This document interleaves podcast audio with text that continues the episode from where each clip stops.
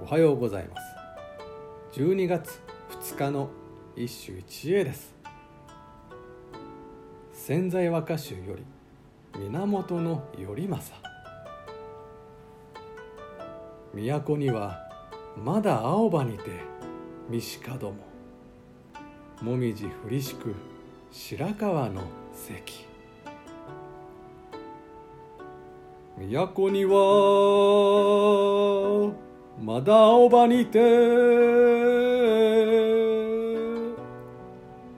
三鹿どももみじ降りしく白川の関。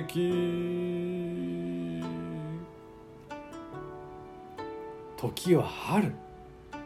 今日の都を旅立った自分はまだ青葉であったものが秋となりたどり着いたここ道のくの白川の関ではもみじとなって散っている。ほとんど器量の風情だが秋の歌だ。取られたのは潜在集石寺落葉の一群に今日の歌は並んでいる。他にも須磨清見大瀬の席が見られるが源頼政はこの白川を選んだ。